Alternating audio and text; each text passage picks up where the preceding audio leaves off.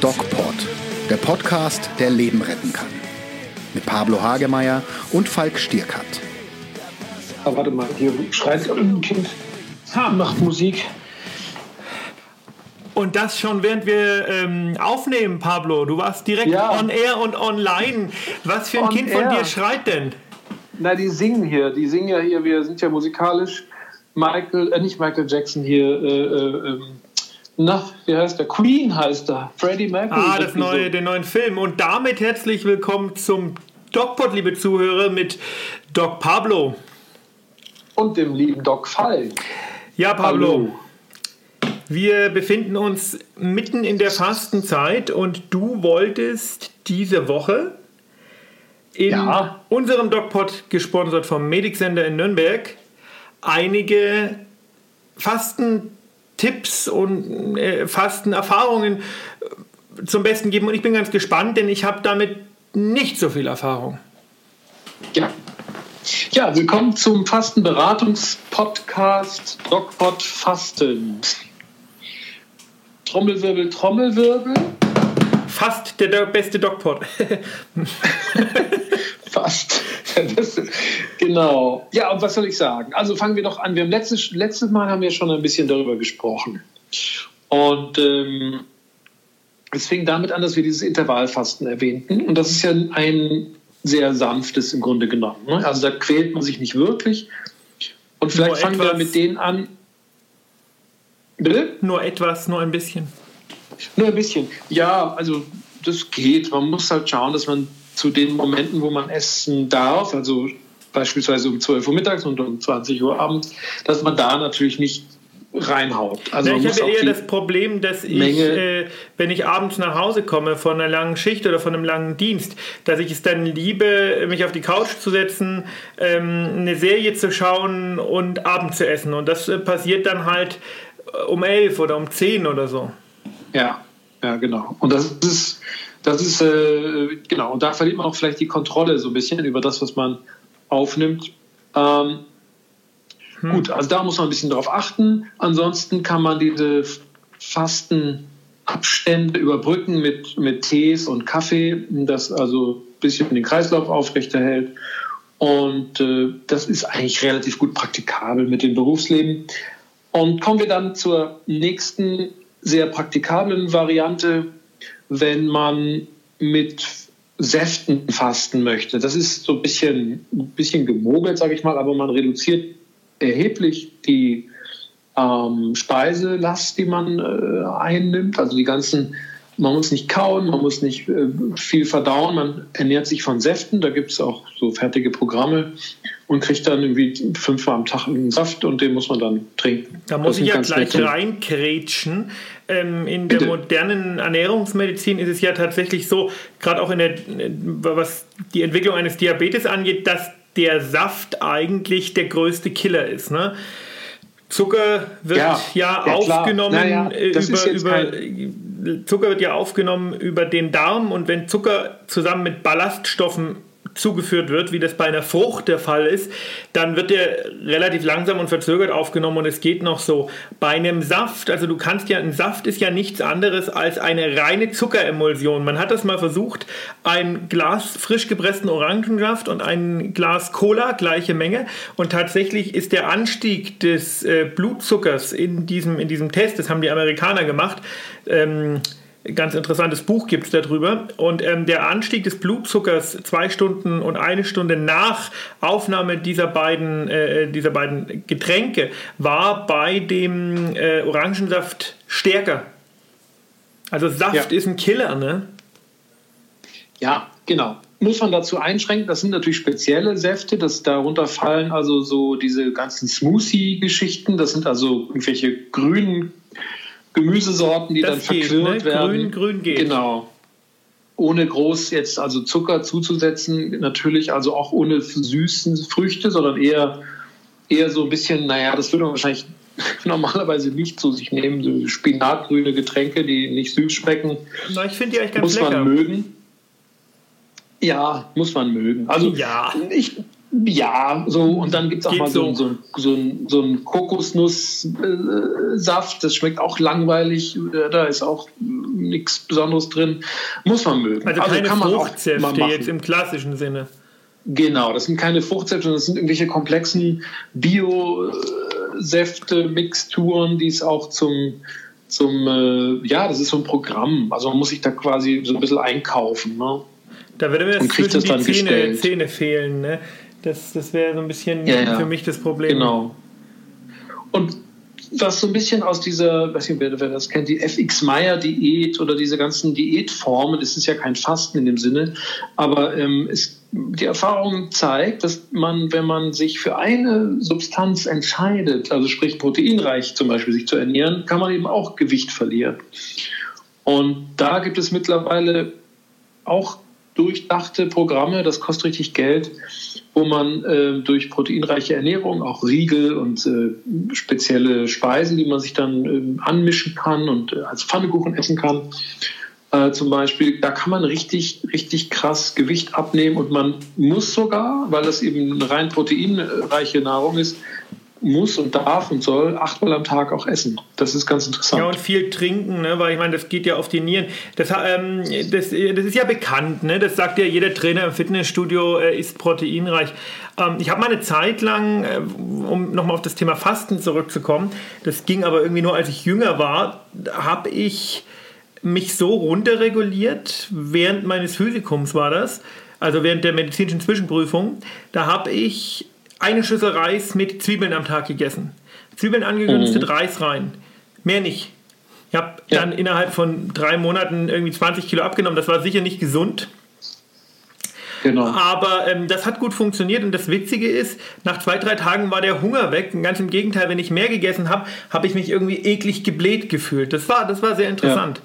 Und das ist interessant. Das ist ja der berühmte Tag 3, ne, wenn man richtig runterfastet. Ja, mein Freund Hannes, den kennt ihr aus dem DocPod, ähm, wo es um das Thema Versicherung ging, ähm, Krankenversicherung. Da haben wir uns mit dem unterhalten.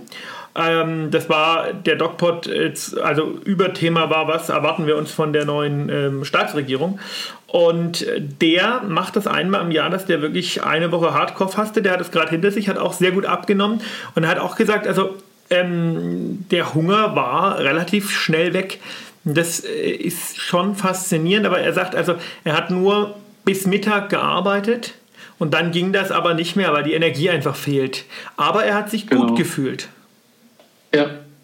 Wie, wie kannst du das, also du kannst es sicher besser als ich erklären, aber wenn man äh, quasi keine Kohlenhydrate mehr aufnimmt oder auch keine Energie, schaltet der Körper ja um auf diesen sogenannten äh, Ketonstoffwechsel.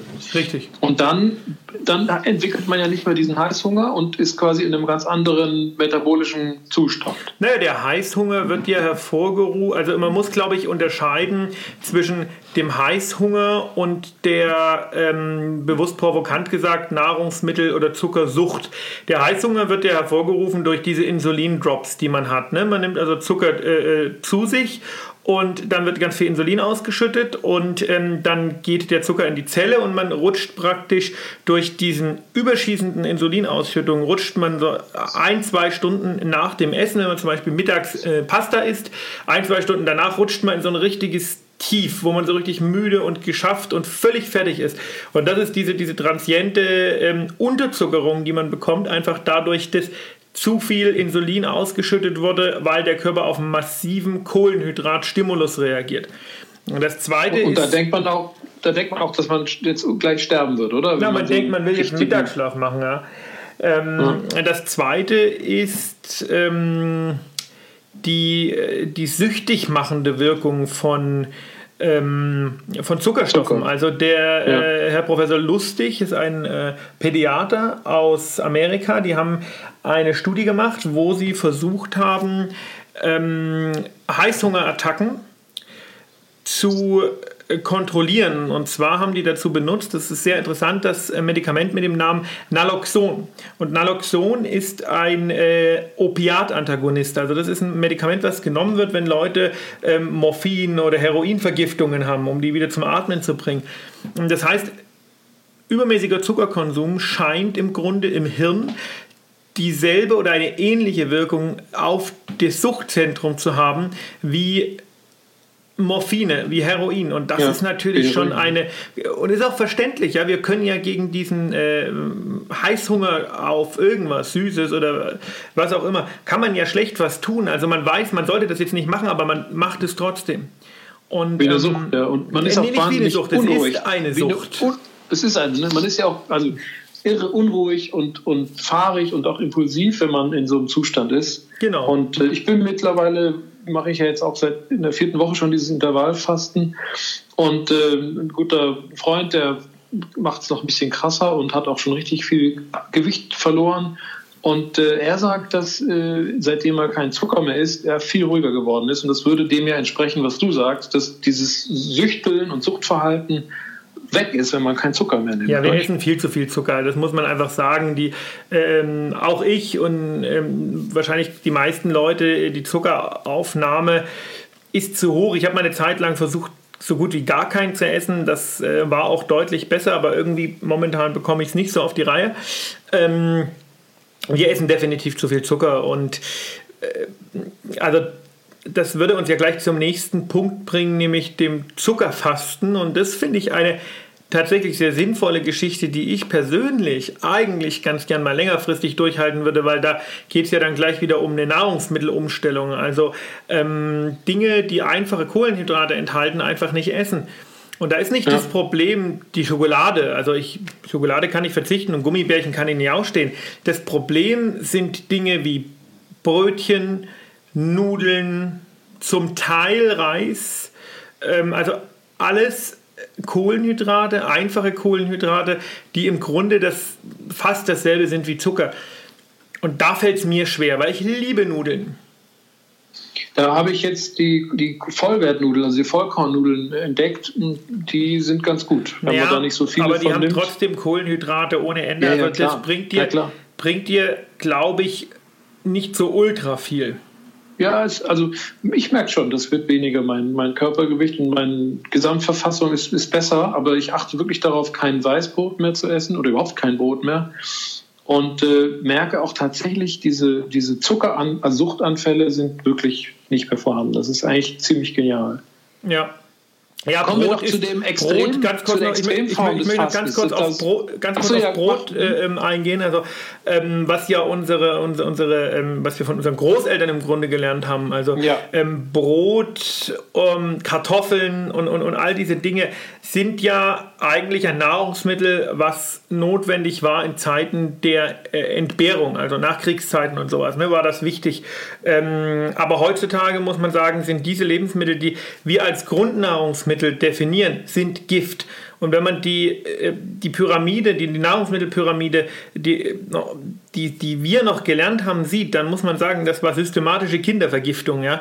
Eigentlich müsste man die umdrehen. Falsch. Also es ist äh, genau. ähm, es, das, was wir als vernünftige Ernährung gelernt haben, ist eine große äh, kumulative Volksvergiftung gewesen. Ja? Anders ja, kann man das nicht ja. sagen. Die, ähm, diese Brot Ernährungspyramide ist Gift. Das muss man ja. so deutlich sagen. Auch wenn ich es sehr liebe.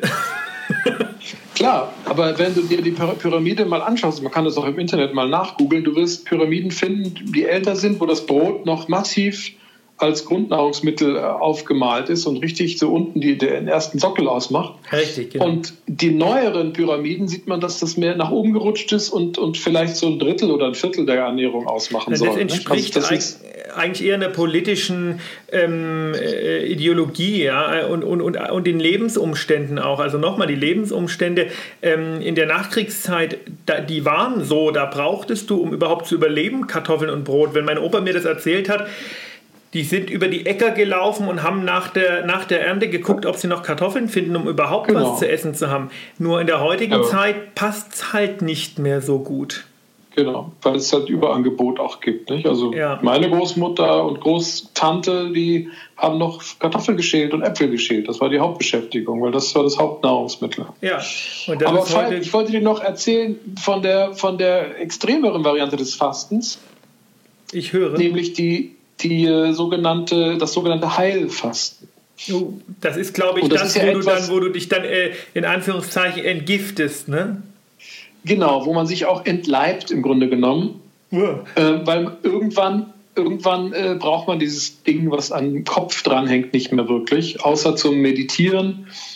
Ähm, und das ist hochspannend. Also wir ähm, machen das einmal im Jahr, wollen wir zumindest. Dieses Jahr hat es leider nicht geklappt. Ähm, aber wir machen das mit unserer Yogalehrerin äh, und die äh, selber auch Fastenleiterin ist, Anleiterin ist. Und da braucht man so lustige Sachen wie Wärmeflasche, Zungenschaber. Ich lese mal vor von der To-Do-Liste. Massagebürste, Körperöl, Thermoskanne und ein Irrigator. Was? Ein, ein Einlaufgerät zur so. Darmreinigung. Ich hatte das jetzt eher als Produkt, was man bei Eis.de erstehen kann, äh, interpretiert. So, und dann geht's ab. Da muss man sich höchstens Dinkelflocken kaufen und vielleicht ein paar Karotten und Mohrrüben ähm, und vielleicht Sellerie und Ingwer, weil das kommt alles in die sogenannte Fastensuppe. Soll ich dir mal vorlesen, wie die Fastensuppe Das klingt ja bis jetzt ganz besteht? lecker eigentlich. Ja, ja. Also eine Fastensuppe ja, ja. darfst du um 12 Uhr trinken und wenn du willst, kannst du es auch noch mal am Abend trinken.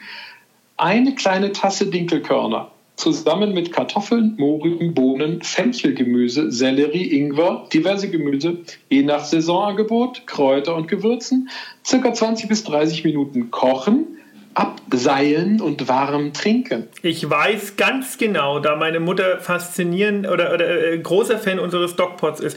Ich weiß ganz genau, was ich das nächste Mal gekocht bekomme, wenn ich wieder nach Hause fahre. Ich, ich, ich, ich, ich bin mir sicher, sie wird diese Stelle es. langsam ja. machen und wird das nachkochen. Genau. Grüße an meine Mutter. Jetzt erzähle ich dir noch eine lustige Anekdote. Wir waren mal in einem Kloster und der Koch hat das Rezept nicht ganz kapiert. Der hat die Dinkelkörner vergessen. Oh, oh, oh. Das heißt, wir hatten am Ende im Grunde genommen Wasser, wo, weil Abseilen, Abseilen bedeutet ja, dass, dass nur die Flüssigkeit genommen wird. Also die festen Bestandteile dieser. Ach, die darfst du gar nicht essen. Wird, die, werden, die dürfen nicht gegessen werden. Nein, Ach, das ist ja du scheiße. nur Flüssigkeit. Ja? So, und der Typ, der Koch, ähm, äh, hatte vergessen, die Dinkelkörner, hat irgendwas anderes genommen, irgendwelche Haferkörner oder was, aber die gehen nicht so gut auf oder Reis, ich habe keine Ahnung. Auf jeden Fall war das eine Suppe, da war im Grunde genommen gar nichts drin. Und das war richtig hardcore.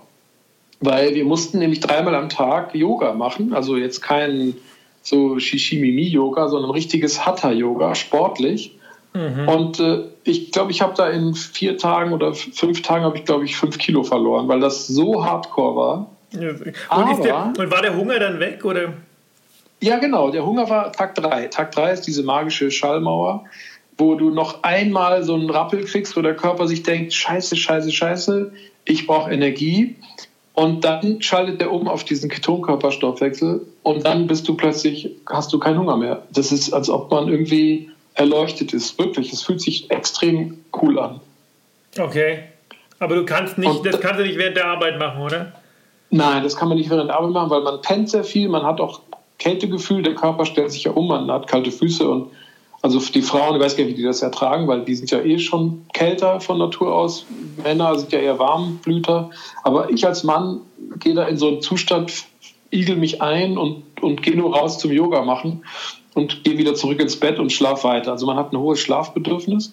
Aber ab Tag drei ist man wie erleuchtet. Das ist völlig abgefahren weil dann wieder Energie zur Verfügung steht. Und Tag 4 und 5 sind wirklich total witzig, äh, energievoll. Klar, man kann da nicht Irgendwann. Wird dann aber auch da, gefährlich, ne? Eben, man ist da auch nicht wirklich geschäftsfähig, würde ich mal behaupten. Bist ähm, du jemals und, und geschäftsfähig so gewesen? ja, also ich glaube schon. Also ich habe ja eine Frau, die ist Rechtsanwältin, die würde mir das sicher bestätigen. Die, die betreut dich, oder?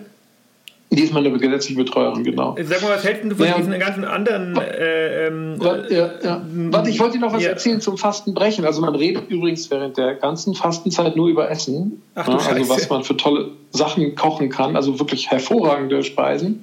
Komplexe Menüs, Slow Food, also unglaublich. Fastenbrechen, pass auf, Fastenbrechen geht mit einem, mit einem Bratapfel. Das haben das die heißt, auch gemacht. Das hat der Hannes auch gemacht mit Bratäpfeln. Warum? Siehst du, weil, weil das ist der Hammer. Wenn du den Bratapfel vor dir hast, der ist ja so ein bisschen beträufelt mit Zimt und Honig und so. Also, also ganz wenig nur. Und man kriegt den Bratapfel nicht auf.